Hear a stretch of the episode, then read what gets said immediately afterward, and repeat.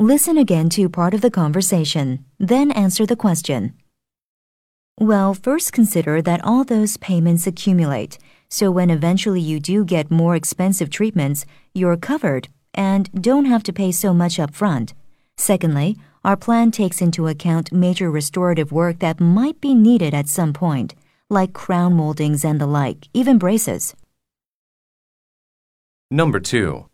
What does the manager imply about the university's dental plan?